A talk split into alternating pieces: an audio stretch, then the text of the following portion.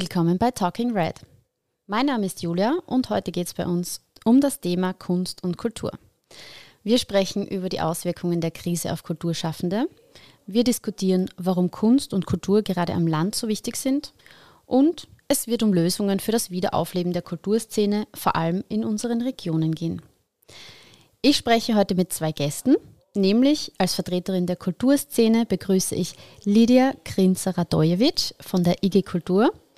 Aus der Politik ist bei mir unser SPÖ-Clubobmann und Kultursprecher Hannes Schwarz. Hallo. Hallo. Lydia, zuerst zu dir. Magst du uns kurz erzählen, wer du bist und was du machst? Also, danke, liebe Grüße auch von meiner Seite. Ähm, ich bin, ähm, ich bin Kulturanthropologin und äh, äh, auch äh, äh, Geschäftsführerin von IG Kultur Steiermark. IG Kultur Steiermark ist die Interessenvertretung äh, von Kulturinitiativen in Steiermark. Ähm, ebenso sind unsere Mitglieder auch gleichzeitig auch die Mitglieder von IG Kultur Österreich, die jetzt auch in Krise sehr viel bekannt geworden ist, auch medial. Ähm, da diese ganze Krisenmanagement haben wir uns dabei sehr viel beteiligt. Ähm, wir, wir beraten Kunst- und Kulturschaffende über, ähm, über alle Angelegenheiten, heißt in Förderungsfrage, in äh, rechtliche, steuerliche Fragen, in Vereinsgründung, Veranstaltungsgesetz etc. Und ebenso äh, versuchen wir auch äh, aufmerksam zu machen ähm, auf die wichtigen Themenschwerpunkte für weitere Kulturentwicklung.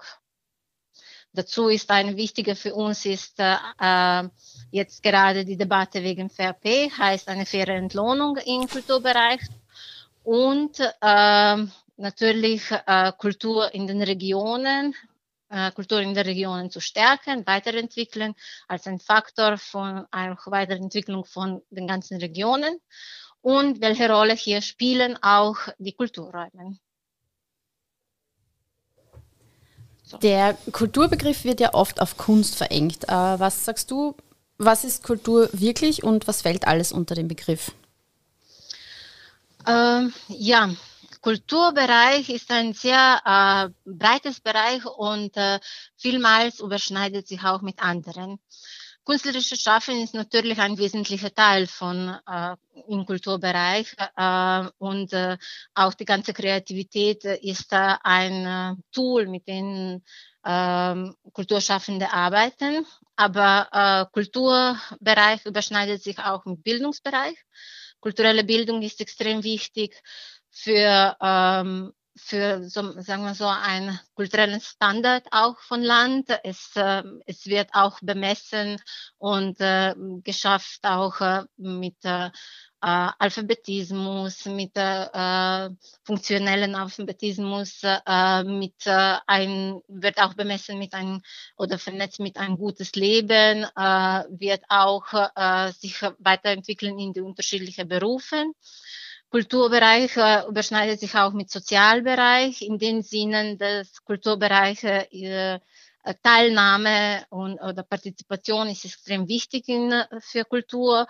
Äh, kulturelle Projekte äh, versuchen durch die Partizipation alle mögliche äh, gesellschaftliche Gruppen, Randgruppen, heißt Kinder, Jugendliche, Senioren auch, aber auch äh, andere äh, äh, irgendwie ihnen, äh, ihnen zu anbieten, an Gesellschaft teilzunehmen. Äh, und Kultur ist natürlich äh, immer wieder äh, ein wichtiger äh, Entwicklungsfaktor im Sinne von, ähm, von ökonomischen, in ökonomischen Sinnen, aber auch um ähm, sogenannten ähm, äh, regionalen Entwicklung, äh, heißt äh, urbanen Entwicklung äh, und äh, damit, vernetzt, damit äh, vernetzt es auch, ähm, auch ähm, ähm, wirtschaftliche Entwicklung. Was meine ich damit? Jetzt in Krise hat sich auch das gezeigt, dass eigentlich äh, die äh, das Kultur, äh, dass die Kultur äh, auch äh, wesentlicher äh, ökonomischer Faktor spielt äh, in unserer Gesellschaft. Äh, WIFO-Institut hat bemessen, dass äh, Kultur äh, drei Prozent von Werteschöpfung auch schafft. Und äh, das ist jetzt äh, zum ersten Mal war auch diese Studien wurden gemacht und äh, zeigt sich auch, wie eigentlich sehr breit ist äh, dieser Bereich und konnte nicht nur reduzierbar sein äh, als äh, Kunst nur. In den Sinnen ist auch wichtig, äh, vielleicht wenn wir denken über heutige äh, oder jetzige Situation, ne, wenn äh, Krise einerseits wirtschaftlich geschlagen hat, aber andererseits auch gesellschaftliche in Richtung Individualisierung, ähm, Geschlossenheit. Äh, ganz viele Leute äh, durch die Krise und Krisenmanager haben sich, äh, fühlen sich auch ausgeschlossen aus Gesellschaft. Und ich glaube, hier ist äh, die Kraft von Kultur genau durch, äh, durch, ähm, durch unterschiedliche kulturellen Formaten wäre sehr wichtig auch äh, sich ähm, sich wahr, wahrzunehmen und äh, zu fragen, ne, was können wir auch hier in eine Post-Corona-Gesellschaft weitergeben. Ebenso hat auch Kultur jetzt jahrelang auch immer mehr neue Arbeitsplätze geschafft.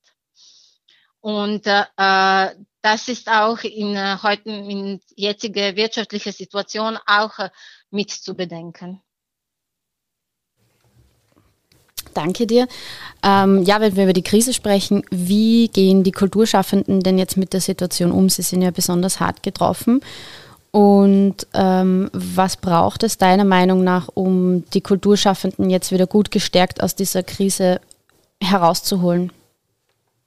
Ähm, ja, die Kulturschaffenden sind äh, stehen irgendwie in gleicher schlechte, äh, schlechte Position wie viele anderen. Äh, Kultur- und Kreativwirtschaft äh, wurde ganz stark betroffen, nicht nur in Österreich, sondern das ist auf die ganze EU-Ebene so. Es ist fast, die Umsätze sind fast 70 Prozent ähm, runtergegangen. Und äh, die Krise hat eigentlich die schon früher bestandene Ungleichheiten im Kulturbereich gestärkt. Und das eigentlich in allen Richtungen. Heißt ähm, Ungleichheit äh, soziale Lage zwischen Freischaffenden und auch äh, freie Szene im Vergleich mit öffentlichen Institutionen wird sich vertiefen äh, aufgrund von Krise. Äh, ebenso auch äh, vertieft hat sich das Unterschied zwischen Stadt und Land. In dem Sinne, dass schon früher war das äh, riesige Problem, dass die Kulturinitiativen in, in ländlichen äh, Raum äh, waren viel, ähm, viel wenig, mit viel weniger Förderungen und äh, viel weniger Geld auch unterstützt als im äh, städtischen Raum. Ebenso ist äh, ähm, das äh, aufgrund jetzt vor Krise auch ne, die finanzielle Lage von äh, Gemeinden in, äh, ähm, in äh, ländlichen Raum äh, sind natürlich auch waren sehr ist sehr betroffen und äh, und Kultur ist auch hier als erste würde auch die Unterstützung von öffentlicher Hand äh, weggezogen. Und äh, diese Ungleichheiten sind äh, ähm, äh, die Vertiefung von Ungleichheiten sie, äh, wird, werden wir noch lang spüren. Uh, und es braucht uh, meiner Meinung nach hier eine aktive Politik, um diese Ungleichheiten wieder irgendwie in Balance zu kriegen.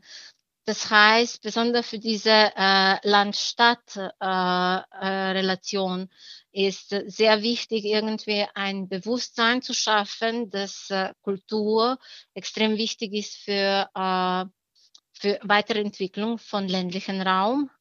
Kultur hier überschneidet sich nicht nur mit, äh, mit Tourismus äh, als ein Tourismusbereich, sondern auch mit äh, lokalen Wirtschaften. Es gibt, äh, ich kann das ganz offen sagen, in Steiermark gibt es äh, sehr viele Kulturinitiativen, die irgendwie schaffen, diesen Bogen äh, eine hochqualitative äh, Eigenproduktion zu machen und dabei auch weiterzuziehen, äh, auch sich zu beteiligen, auch in Tourismusbranche und und auch die lokale äh, Firmen und äh, lokale Wirtschaft auch äh, äh, mitzuziehen. Und ich glaube, das ist jetzt ein wesentlicher Punkt, irgendwie in dem Moment auch nachzudenken, welche aktive Politiken können äh, eine Weiterentwicklung äh, von Kultur äh, und Kulturinitiativen äh, in Regionen zu schaffen. Äh, einerseits äh, ihnen Raum zu bieten, andererseits auch sie als äh, auf Augenhöhe Gesprächspartner zu nehmen. Ähm, weil das Problem ist immer, dass Kultur von öffentlichen Stellen immer genommen ist als äh, Kostenposition was auf keinen Fall ist. Und das hat genau diese wirtschaftliche Studien haben auch das jetzt äh, auch gezeigt, dass auch, äh, würde ich sagen, äh, auch NGO-Bereich der nicht profitorientiert ist, aber ist ein wesentlicher wirtschaftlicher Faktor. Es ist ein wesentlicher auch Faktor für ein gutes Leben. Die Bevölkerung äh, teilweise braucht äh, Kultur äh, nicht nur für Freizeit. Äh, äh, Freizeitvergnügen, äh, sondern es braucht auch äh, ein, ein äh, Gemeinschaftsleben auch zu führen. Hier sind die äh, Kulturräume sehr wichtig, weil Kulturräume sind nicht nur Veranstaltungsräume, sondern sind auch Räume, wo sie sich Leute treffen können, wo sie, äh, wo sie zusammen reden können, wo sie zusammen Ideen entwickeln können, wo sie sich auch mit ihren kreativen auch Gedanken, weil auch wenn Leute nicht ausgebildet sind äh, im Kulturbereich, äh, trotzdem können sie beitragen etwas und, äh, und äh, Kultur Räume auch bieten diese, dieses Raum. Bieten Raum für Streiten, bieten Raum zu feiern und bieten Raum, etwas Neues zu denken. Und das macht auch ein äh, gutes Zusammenhalt auch in eine spezifische Gemeinde. Und ich glaube, Corona hat genau solche äh, Gelegenheiten auch zerstört, weil es dauert so lang. Auch äh, Leute würden einsam, äh, fühlen sich einsam, fühlen sich ausgeschlossen und das brauchen wir irgendwie wieder nachzubauen. Auch ein, äh, ein neues auch zu starten. Danke, Lydia. Dann schauen wir uns mal die Seite der Politik an. Lieber Hannes, zu dir. Ähm, du bist Clubobmann und Kultursprecher wie hat das Land Steiermark die Kulturschaffenden bisher in der Krise unterstützt? Ja, hallo auch noch einmal von meiner Seite. Äh, wie von Lydia das ja bereits richtig äh, formuliert wurde, äh, hat Kultur ja in unserem Land eine, eine grundsätzliche Aufgabe, eine gesellschaftspolitische Aufgabe, eine gesellschaftskritische Aufgabe, eine Aufgabe, die heutige Zeit kritisch zu hinterfragen. Aber auch wirtschaftspolitische äh, Auswirkungen hat äh, Kunst und Kultur in der Steiermark, nämlich insofern, dass es ja auch ein wichtiger Standortfaktor auch für, die, für den ländlichen Raum ist. Und deswegen ist es natürlich entscheidend von Seiten der Politik, dass wir hier entsprechende Rahmenbedingungen schaffen, dass äh, Kunst und Kultur auch gut durch die Pandemie kommt. Und deswegen haben wir ja abseits des Kulturbudgets des Landes, das so ungefähr 62 Millionen Euro ausmacht, haben wir von Seiten des Landes die mehrjährigen Förderverträge frühzeitig um ein Jahr verlängert. Wir haben die Förderungen um 2% Wert angepasst. So konnten wir, so denke ich, äh, die rund 150, 160 steirischen Kunst- und Kulturinitiativen äh, insofern unterstützen, als sie eine gewisse Stabilität in ihrer Arbeit jetzt in dieser schwierigen Zeit haben, wo natürlich Veranstaltungen, ähm, Vernissagen und dergleichen nicht stattfinden haben können. Also das war uns ganz wichtig und zusätzlich konnte auch noch ein Maßnahmenpaket geschnürt werden, wo so um die drei Millionen Euro zusätzlich an den schon bereits bestehenden Mitteln zur Verfügung gestellt werden konnten. Und so denken wir, dass wir hier äh, auch einen sehr wichtigen stabilisierenden Beitrag von Seiten der Politik geschaffen haben. Denn äh, wir müssen die Rahmenbedingungen schaffen, damit Kunst und Kultur frei und unabhängig agieren und ähm, funktionieren kann. Und deswegen glaube ich, dass diese unterstützenden Maßnahmen sehr wichtig sind. Und es wird natürlich darauf ankommen, äh, jetzt, wenn die Pandemie Gott sei Dank bald hoffentlich äh, vorbei sein wird, hier auch weiterführende Maßnahmen zu setzen. Und äh, das wird sicher eine ganz wichtige und entscheidende Aufgabe sein. Du veranstaltest ja ab Ende April, also ich glaube genau ab dem 29.04., jeden letzten Donnerstag im Monat deine Clubgespräche rund ums Thema Kultur in den steirischen Regionen. Was steckt denn da dahinter? Ja, aus meiner Sicht ist es entscheidend, dass, äh, wie bereits meine Vorrednerin das auch ausgedrückt hat, zu zeigen, wie vielfältig die steirische Kulturlandschaft ist.